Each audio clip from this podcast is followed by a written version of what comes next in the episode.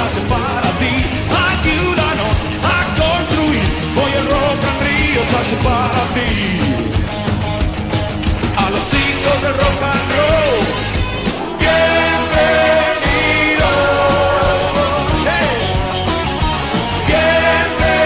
Bienvenidos. Y bueno, estamos aquí eh, una vez más en este podcast nuevo, con, bueno, con nuevas visiones, eh, caminando con la doble moral. En esta ocasión, bueno, antes que, antes que nada, queremos hacer mención que este podcast está diseñado eh, por una persona, un ciudadano más. No somos especiales, no somos grandes celebridades. De hecho, no tenemos muchos seguidores, pero eh, bueno, esperamos que el contenido de este podcast sea de interés para miles de personas, para muchísimas personas, porque eh, los temas que abordamos y que vamos a seguir abordando son las, las cosas que nos que nos han dicho que van a funcionar y no funcionan, las cosas que nos han dibujado pero se ven borrosas y son borrosas, las cosas que son tradiciones que después se hacen costumbres y al final se hacen leyes. Y entonces, bueno, el día de hoy les quiero compartir algo muy importante en mi vida. Fíjense que yo antes de antes de vivir aquí en la hermana República de Naucalpan, tierra de baches, tierra de falta de agua, vivía en una alcaldía de el Distrito Federal, en ese tiempo Distrito Federal. Yo me casé hace 11 años y por eso llegué a estas tierras del Estado de México. Y bueno, eh, siempre que transitaba para acá, eh, al principio cometí el error de irme por, por, este, por la colonia San Bartolo y me tardaba muchísimo tiempo en llegar. Sin embargo, después, bueno, me voy enterando de que tenía que transitar, caminar un poquito más, pero llegaba más rápido. Entonces eh, hab- había un transporte público y sigue, lo sigue habiendo, que viene del Metro Toreo y pasa por el hospital del IMSS, desafortunadamente muy conocido, que es Urgencias de lo Más Verdes, que pertenece al Instituto Mexicano del, Servi- del Seguro Social. Y bueno, pues este, al lado de este, de este hospital, siempre y desde siempre y hasta ahorita, eh, está un esqueleto de una, pues no sé, puede ser un edificio, o tenían imaginado un edificio, querían hacer un edificio, pero nada más querían, porque nunca, pues nunca lo han terminado. De hecho, siguen estando nada más este, los, los fierros ahí. Eh, se ve que es una construcción, o que iba a ser una construcción muy grande. Eh, no se terminó, no se ha hecho nada, nada más les, les repito, creo que la gente de, de, Naucalpan, de periférico, que transita por periférico, lo ve todos los días. La gente que transita por lo más verdes, eh, lo ve todos los días, la gente que vive cerca de ahí lo ve todos los días, y pues es un monumento, es un monumento a un hospital muerto, porque realmente eso es lo que es. Administraciones del Estado de México han ido y venido, eh, no sé, Montiel, Peña Nieto, eh, ahora su primo de Peña Nieto, este, Alfredo del Mazo, este, mm, lo han visto y, y bueno, pues hay gente ahí afuera padeciendo frío, padeciendo enfermedades. Eh, ahora con esto de la pandemia, bueno, pues eh, urgencias de, de lo más verde se ha vuelto no sé qué porcentaje COVID, porque llega muchísima gente enferma, más la gente que llega, pues es traumatología, entonces llegan de accidentes, llegan eh, gente con heridas graves, eh, gente que llega pues en estados críticos. Entonces, bueno, pues ahí tenemos en lo más verde, si nadie me va a dejar mentir de los que transita o vive por aquí, por este lado de Naucalpan, y, ha sido presa de los malos de los malos tratos de, del, del seguro, pero también debemos o debo de comprender que el seguro y el personal del seguro pues está hasta cierto punto se está eh, arriesgando con el COVID.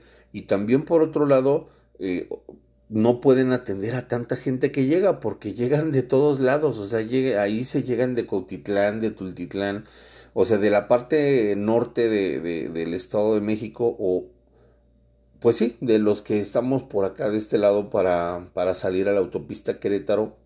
Entonces, bueno, la verdad es que ahí se ve, ahí se ve este, tanta gente que llega y no se diga los fines de semana hay muchísima gente.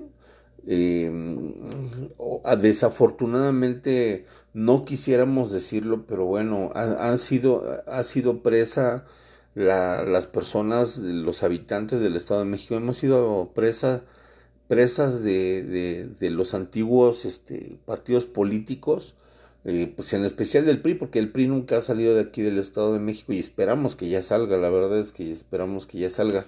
Al menos si van a hacer, este, no sé, si van a, tomar la administración, pues que ya sean alguien diferente, ¿no? O sea, sabemos a lo que estamos expuestos, pero pues, que ya sea alguien diferente, a lo mejor no sabemos si mejor, peor o lo que sea, pero pues ya alguien diferente, porque ese partido político en especial pues no ha dado ningún resultado. La verdad es que son unos ladrones, son unos zampones, eh, toda, su, toda la familia que, que sean del grupo Atlacomulco, primos, tíos, hasta gente, hasta la servidumbre, eh, son mega riquísimos.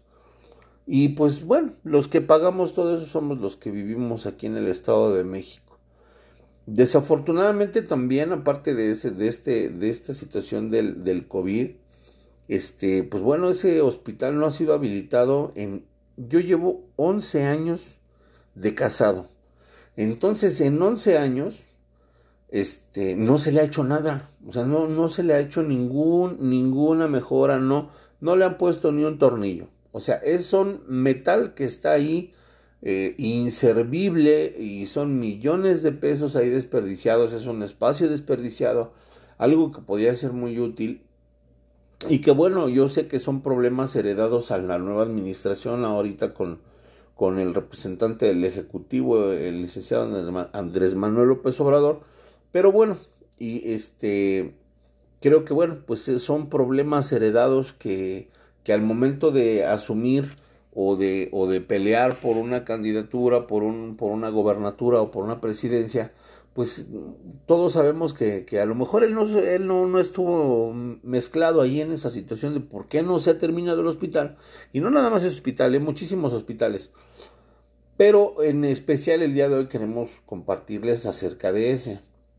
Este, y de ese y de otras cosas también que, que nos han llevado a la, a la gran pregunta de bueno, pues si saben el problema, ¿por qué no lo remedian? Son miles de problemas, miles de días o, no sé, miles de horas las que se tienen que sentar a resolver este tipo de cosas, pero al final de cuentas, pues la responsabilidad, aunque es mucha, cae encima de, de, nuestro, de nuestra nueva administración, o sea, no quisiéramos decirlo, pero es una realidad. Sí sabemos que los zampones de hace 20 años desde este Vicente Fox, bueno, vámonos un poquito más para atrás, desde Miguel de la Madrid, Luis Echeverría, este López Portillo no se diga, este todos estos personajazos zampones ladrones, este que se han llevado muchísimo dinero a sus familias, su servidumbre, yo me, yo era muy pequeño, pero sí sabía que la gente que trabajaba para, para ese tipo de personas, aunque fueran sus choferes, tenían residencias impresionantes, impresionantes, o sea, era un, un robadero, un saqueo a este México. El tema anterior de nuestro podcast fue ese exactamente. Este Edén, un Edén en México, pero para todo lo malo, o sea, para todos los gobernadores malos, para todos los, los este, candidatos, todo malo, todo mal hecho. Entonces, bueno, la verdad es que sabemos que estos problemas, pues no los creó este, nuestro presidente actual, pero desafortunadamente están en su gestión. Y, y, a lo mejor muchos dirán, bueno, ¿y dónde estaban cuando, cuando dónde estaban las, las protestas cuando estaban los antiguos este, gobernantes?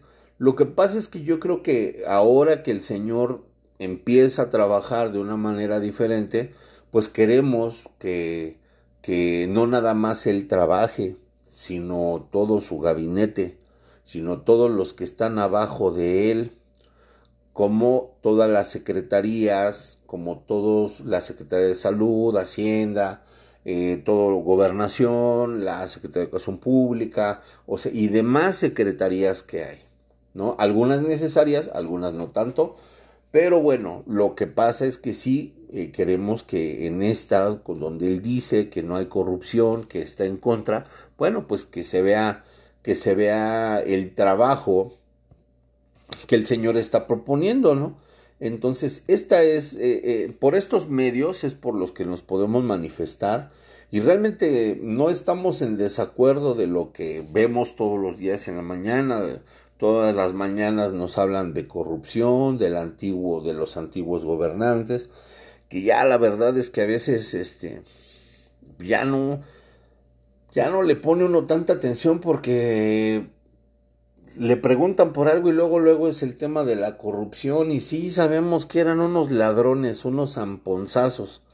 Este, eran unos grandes capos, esos sí eran grandes capos, no, lo, no los que luego nos dibujan ahí en la, en la eh, televisión inservible también que debería de haber una, lo vamos a tomar como un tema de, de este podcast, de qué es lo que nos dicen, qué es lo que nos vacunan todos los días en la televisión inservible.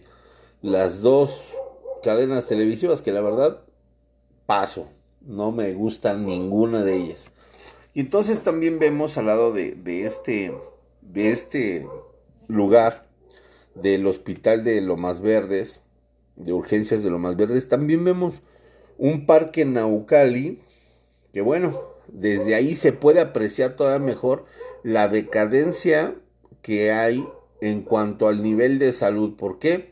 Porque ahí vemos eh, todo el terreno tan grande que está inservible, parado, repito, con un hospital muerto, que podría ser de mucha ayuda, de mucha ayuda, y que sabemos que el día de hoy hay para hacer un hospital y muchos más, por todos los dineros que nos, que nos comparten en la mañanera, que nos comparten, que nos dicen que bueno, pues este, eh, agarraron cuantos miles, por decir ahí está la semana, la semana pasada, por ahí del viernes, eh, sábado, domingo, nos dijeron que bueno, que había una empresa, dicho sea de paso, una empresa gringa que debía entre 8 mil y 10 mil millones de pesos bueno, pues si ya lo sabemos, este, pues deberían de ejecutarlo, deberían de actuar, porque bueno, es una empresa gringa que quiso sobornar con, con despensas, y pues me imagino que despensas,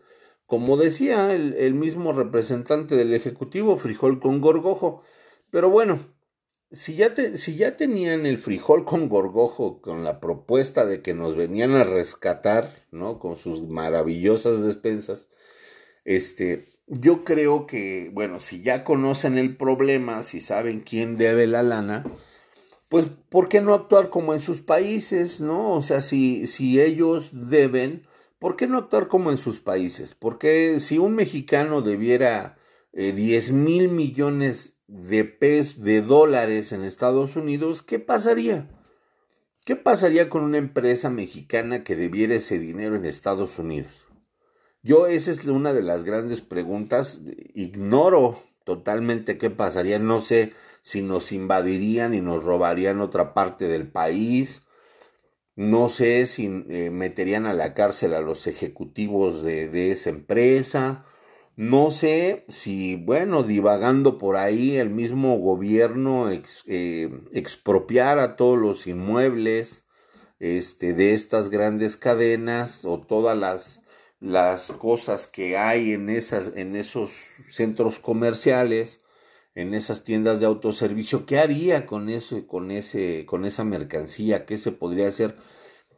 Dicen muchos, bueno, pues es que estos grupos grandes, eh, refresqueras internacionales, pues se irían de aquí, se llevarían su gente y a lo mejor es lo, a lo mejor, valga la redundancia, es mejor que se fueran y, y, que el Estado administrara ahorita con la nueva propuesta de nuestro presidente que dice que hay cero corrupción, que se crearan esas fuentes de trabajo, que el gobierno absorbiera esas fuentes de trabajo, que a las personas que ya están en esos centros de trabajo, pues que se les asignaran plazas, este, ya que esos lugares pasarían a ser propiedad del Estado, que se les asignaran plazas de trabajos, nuevas plazas, nuevos trabajos, nuevos empleos, una nueva manera de vivir para estas personas y también por otro lado, aparte de esa de, de lo que son las refresqueras y los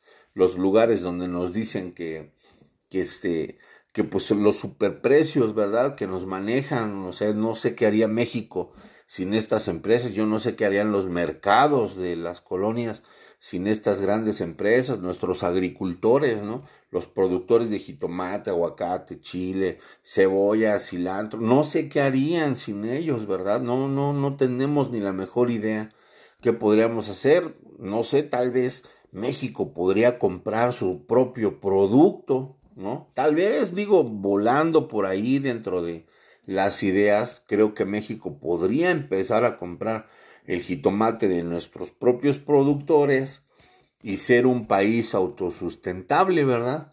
Entonces, bueno, pero eso es volando, divagando, tal vez pensando, ¿no? Tal vez pensando, porque los, los pequeños no tenemos derecho a pensar en este país, no tenemos derecho a cuestionar todo este tipo de cosas porque somos pequeños, no sabemos, no podemos resolver. Pero dentro de todo esto, dentro de todo esto, eh, también queremos, queremos invitarlos a que, a que nos hagan una opinión, un mensaje de voz, donde nos digan por qué estamos permitiendo todo esto, nuestros empleados del Ejecutivo, del Federal y del Legislativo, ¿por qué les damos tanto, tanto poder para que hagan este tipo de cosas? Por decir, esto de la pandemia que vino a frenar muchísimas cosas en cuanto a lo económico, en cuanto a lo cultural, educativo, todo eso, pues claro, ¿no? Se tuvo que detener, pero por decir, ¿qué vamos de, qué, qué, va de la gente que sale a hacer ejercicio por las mañanas a un parque que es al aire libre? ¿Cómo le dicen a las personas que no hagan ejercicio, que se queden en sus casas, que, que pueden morir? Si cuando nos dicen que el COVID prácticamente lo que más ataca son los pulmones, el sistema, eh, la garganta, por donde respiramos, la nariz, eh, la tráquea, todo esto, eh, el sistema de respiración de los seres humanos, bueno, lo ataca. Entonces, nos quitan los lugares para hacer ejercicio donde nos debilita el sistema eh, para respirar, nos los deja de lado, nos lo deja eh, vulnerable y entonces nos resguardan en nuestras casas. El ejercicio es parte del problema o podría ser una solución al problema. De buena fuente, de buena fuente, a, a una persona que se contagió, este, que se contagió de COVID, bueno, pues eh, el ejercicio fue lo que lo hizo resistir, resistir eh, la situación del COVID, el contagio, practicando caminata, practicando un poquito de, un poquito de varias disciplinas, eh, un poquito de, de, correr, un poquito de atletismo, un poquito de crossfit, bueno, pues un po ese poquito de todo que esta persona ejecutó, pues bueno, eso fue lo que, lo, lo que sus pulmones hicieron que resistiera. Obviamente nosotros creemos en un poder divino, por supuesto que sí, no nos avergonzamos de creer en Dios. Entonces, bueno, también por ese lado, eh, creo que las fuerzas vinieron de todos lados. Entonces, fíjense que eh, conocemos a esta persona, conozco a esta persona, y bueno, pues eh, viendo todo ese tipo de situaciones, el ejercicio es parte del problema, realmente funcionó algo para que los deportistas, para que la gente con disciplinas, para que la gente con ganas de vivir, con ganas de no ser obeso, con ganas de tener una mejor alimentación, fueron parte del problema con un parque al aire libre. Pusieron cintas en un parquecito que está en la colonia Echegaray, un parquecito que está como hundido. Bueno, pues eh, en la colonia Hacienda de Chegaray, este, este parquecito tiene una cancha de básquetbol, tiene por ahí un templete para, yo creo que son obras de teatro, algo por el estilo, que la gente no ocupa, pero bueno, le está ahí, es funcional, está en buen estado, ah, porque está limpio, está podado. A diferencia del parque Naucali, que está más grande, que está muy cerca de satélite, que estuvo muy descuidado, la verdad estuvo muy descuidado, estuvo con pasto de a lo mejor hasta más de un metro, ¿eh? O sea, habrá gente que lo haya visto y que no nos deje mentir, porque si algo tenemos es que no vamos ni a culpar a nadie injustamente, ni a cuestionar a nadie injustamente, mucho menos vamos a decir algo que no existe. Entonces, bueno, ¿qué parte, de, qué parte de, de, del ejercicio es tan culpable como para encintar alrededor de este parquecito de Chegaray ¿Qué parte es tan culpable del ejercicio del contagio del COVID? Hace el sábado pasado, estamos hablando que hoy, el sábado pasado que fue 21, no, 20 de febrero, hubo una fiesta aquí enfrente de la casa. Le hablamos a 911, jamás llegó. Jamás llegó porque estaban, pues ya era las 6 de la mañana y pues bueno, la, gente jamás, jamás, jamás considera, consideramos a los vecinos, ¿verdad? Entonces, bueno, pues este, le hablamos a 911, hicimos lo propio, porque no íbamos a salir a decirle nada al vecino, estaba en su casa y estaba en su, en su fiesta, ¿no? Lo que no consideró el vecino, pues es que ya eran 6 de la mañana, ¿no? Y tenía un grupo de rock en vivo y pues casi no se oye, ¿verdad? O sea, casi, casi no, no se oye mucho, entonces bueno, pues la verdad es que nos dimos a la tarea, pero jamás llegó, jamás llegó la, la unidad que según iban a mandar.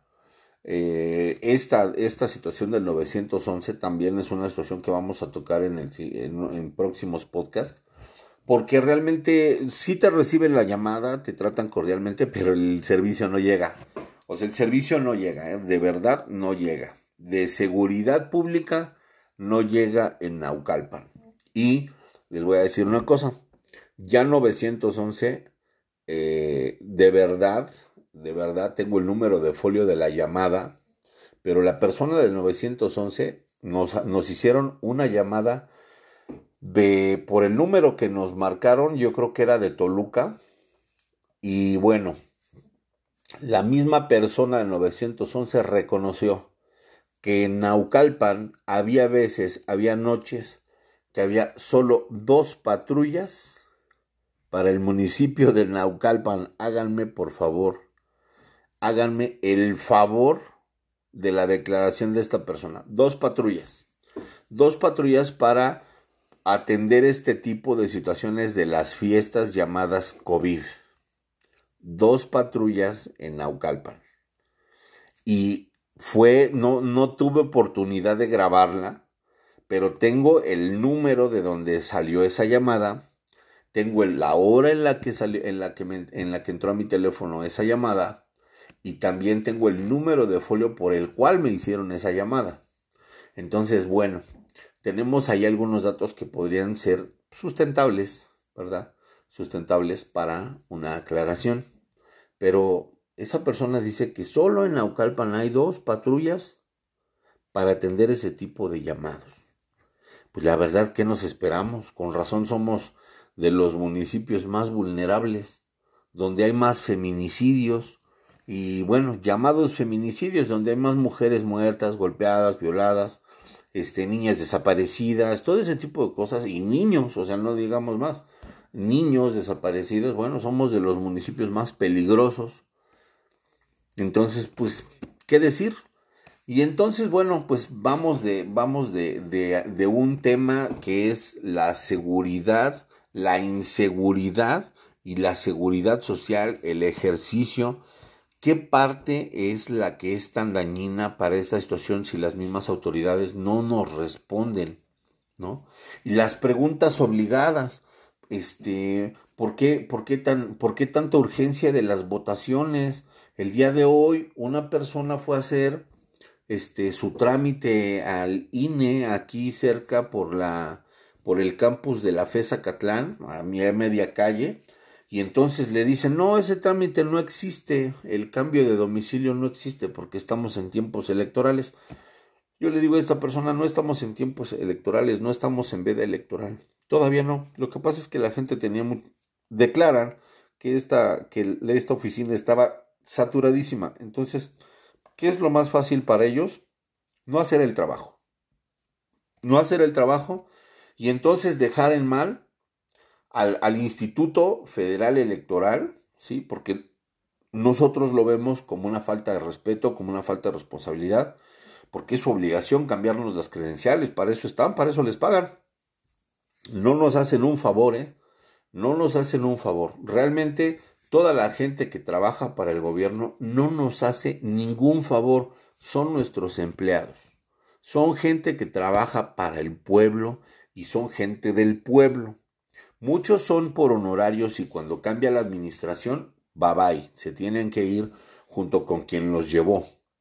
Pero otros que son empleados que ahí están, que pueden pasar varias, varias, varias, varias administraciones, que son de base, que están ahí, que nuestro, eh, que nuestro horario público les paga, bueno, pues entonces ellos sí tienen que responder también tienen que responder, tanto los de contrato como los de base tienen que, tienen que responder a sus responsabilidades. Y pues vemos que esto no sucede y vemos que entonces ahí es donde falla o donde hacen fallar todas las propuestas y las visiones que nuestro actual jefe del, Ejecutivo este, nos dice, pues eh, para él en las mañanas en México está hay otra visión, hay otros ojos, pero realmente no es verdad. Realmente no es verdad. ¿Por qué le surge tanto las votaciones? ¿Por qué no le surge más hacer hospitales? ¿Por qué no le surge más a ver cómo le van a hacer o, o, dar una fecha para la gente que digan, bueno, en esta fecha, de acuerdo a los contratos que tenemos con las empresas, con las farmacéuticas de las vacunas, más o menos por esta fecha podríamos regresar a clases, podríamos regresar a los trabajos, a los trámites. La gente que murió a causa del COVID, pues va a poder, sus, sus deudos van a poder hacer los trámites correspondientes para los notarios públicos, para las herencias, para pagar impuestos, para recibir, ¿no? Para recibir también lo que les corresponde porque realmente, pues bueno, hay muchas incertidumbres a raíz de que muchísima gente está muriendo. Dicen por ahí 180 mil muertos, que bueno, con, con lo del programa Centinela que del principio, de boca de nuestro subsecretario de, de, de salud, este, el, el doctor Gatel, él dijo que, bueno, pues que el centinela se tenía que, el modelo centinela, pues era por dos o por tres o tal vez por cuatro. Entonces, bueno, pues entonces ya no, ya por palabras mismas, ¿eh? palabras que nadie le puso, él mismo en las mañaneras, él mismo en sus primeras este, conferencias, él mismo nos dijo que eran por dos, por tres o tal vez hasta por cuatro. Entonces, bueno, no van 180 mil muertos por boca de él de nadie más. Entonces, bueno, este, vemos, vemos ahí que les interesa mucho el tema de las votaciones con dinero del erario público. Y pues bueno, si bien es cierto, no, no tengo una, no tengo, no tengo idea por qué se empeñan en, en, siempre del erario público y en tiempos electorales y presupuestos y presupuestos millonarios, cuando realmente hubo un, una persona de ahí en Jalisco, si no mal recuerdo, se llama Pedro Kumamoto, y una persona, una muchacha, mm, Susana de la Rosa, ellos ganaron un lugar en, en, su, en, no sé, creo que fue una diputación, no me acuerdo muy bien, lo voy a investigar, pero creo que sí fue una diputación, pero llegaron a, al, ahora sí que al pleno, llegaron con un espacio siendo independientes, sus campañas fueron por redes sociales, no costaron nada porque las redes sociales como estas son gratis. Entonces, bueno, yo no entiendo por qué les urge tanto ¿sí? los presupuestos y lo pueden hacer por redes sociales y nos pueden ahorrar muchísimo dinero al pueblo. Les repito, no necesitamos votaciones. No, no nos urge votar por ninguno de ustedes que la mayoría han sido unos ladrones. Ahí está eh, la esposa de, de Felipe Calderón queriéndose postular para un para otro partido político para que le den más en la torre a este país, para que les den un presupuesto que ya no les queremos dar, ¿eh? O sea, realmente ya no les queremos dar un presupuesto, ya los que están, ya los queremos echar para afuera, realmente los queremos echar, los queremos recortar ya no queremos más, ya el pueblo ya no estamos cerrados de ojos. Entonces, bueno, las propuestas para, para que, que tienen siempre son las mismas, nunca tienen una buena propuesta, porque esa es, esa es la realidad. Sus propuestas son eh, atacar a quien está en el poder. Siempre están de chismosos, siempre están de quejiches y siempre están de cachafallas.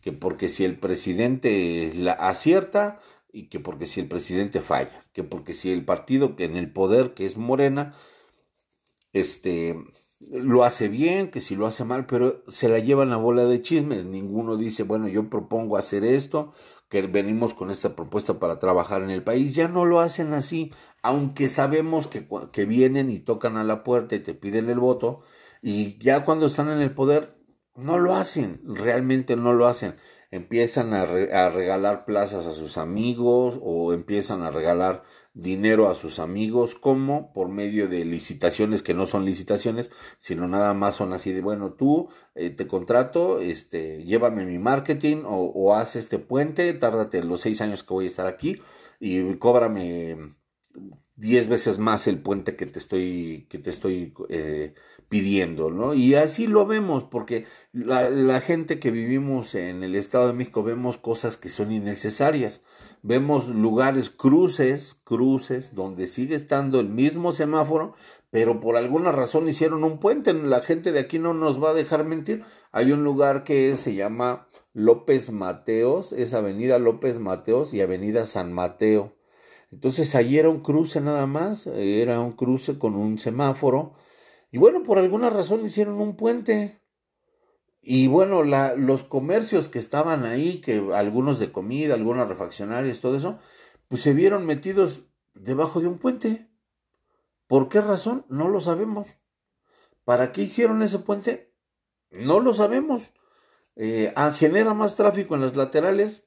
Claro, porque nada más dejaron dos carriles y pues nuestros amigos del transporte público los conocemos, se lo han ganado a pulso sabemos que son, a veces son un estorbo, son un mal necesario porque, bueno, pues sabemos millones de habitantes que no tenemos auto.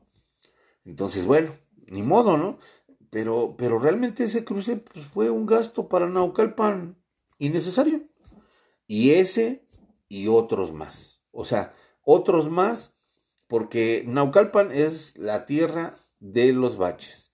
No digamos en las colonias donde son cerro, la mayoría, muchas de Naucalpan son cerro, pero este, no, hay, no hay, hay unos pedacitos de asfalto, ya lo demás es, es este, terracería, porque cuando llueve el agua hace sus estragos, entonces bueno, pues esas, eh, todo ese tipo de cosas, pero lo más interesante de todo esto es que todas estas cosas, todas estas quejas, todas estas situaciones que les hemos presentado el día de hoy, todo va junto con pegado, dirían las personas eh, eh, como mi abuelita, como muchas otras personas, van junto con pegado porque todo esto viene a causa de lo, del erario público.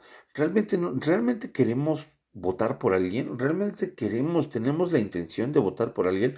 ¿Realmente nos conviene votar por alguien? O, o más bien sería de mayor ganancia para, para algún partido que se promoviera por redes sociales. La verdad es que ya mucha gente ya no ve la televisión local, ve los, los videos en Facebook, Facebook Live, ve YouTube, ve otras plataformas en, en las cuales pues creo que mucha gente está más metida. Entonces creo yo que si tuvieran la visión de rescatar realmente al país, dejarían de estar fastidiando con, con las votaciones porque son temas que realmente ya son muy molestos para la gente consciente, porque no queremos, la verdad no queremos que ellos tengan miles de millones de pesos, ni el PRI, ni el PAN, ni el PRD, ni, ni Morena, ni tampoco Alianza, ni, bueno, Nueva Alianza. No queremos el partido de Margarita Zavala y Felipe Calderón, definitivamente no lo queremos. ¿Por qué? Porque ha sido, ha sido de los peores presidentes, bueno, uno bueno, ¿no? Díganme uno bueno este, ha sido de los peores presidentes y la verdad es que ya no lo queremos. O sea, no lo queremos, pero para nada. O sea, queremos que regrese lo que se chingó, la verdad. Porque eso es una realidad. Se lo robó, es un ampón, es un briago y eso es lo que es. Entonces, desafortunadamente, pues bueno, eh, por ahí se nos escapó la palabra mágica de, de nos robó en el, en el argot que todos conocemos. Pero bueno, la verdad es esa. Es, son gente que ya no queremos en el poder, no les queremos dar más lana para que se la sigan robando, no les queremos dar dinero para que les sobre de la campaña y no lo regresen, se lo sigan robando. Y entonces, bueno, pues así las cosas. Vamos a, esperamos sus, mensajes de voz con los temas que, que, que ustedes quieran que nosotros eh, publiquemos en este podcast que se llama Caminando con la doble moral. Entonces, bueno, pues un saludo para todos. Eh, suscríbanse a este canal. Lo pueden descargar, lo pueden ver por Spotify. También tenemos, eh, bueno, como siempre, tenemos nuestro, nuestro video en YouTube de Perdiendo Kilos, que estamos viendo la manera de de tener más contenido, de tener más invitados. Y bueno, se pueden suscribir en YouTube, en Facebook, igual estamos como perdiendo kilos, pero aquí en este podcast nos llamamos Caminando con la doble moral. Buenas noches y un saludo para todos.